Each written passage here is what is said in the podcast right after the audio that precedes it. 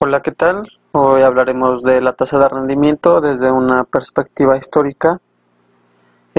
Esto es la representación gráfica de, los diferentes activos a través del tiempo, donde vemos su rendimiento de un año. El tiempo puede ser indefinido, seis meses o puede ser diario.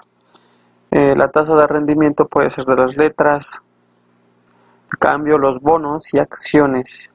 Eh, la inflación anual medida por la tasa de, cambio del índice de precios es esto lo tiene cualquier consumidor.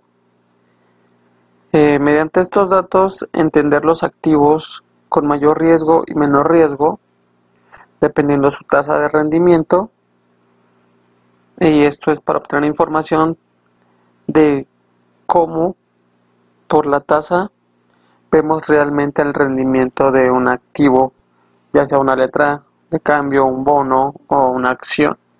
En un periodo determinado puede ser un año, seis meses o lo podemos hacer diario, porque entre ellos hay un cambio constante de sus tasas y de sus precios, entonces todo esto afecta para poder tener una tasa o un índice de rendimiento exacto para ver qué tanto riesgo tiene cualquiera de estos activos mencionados.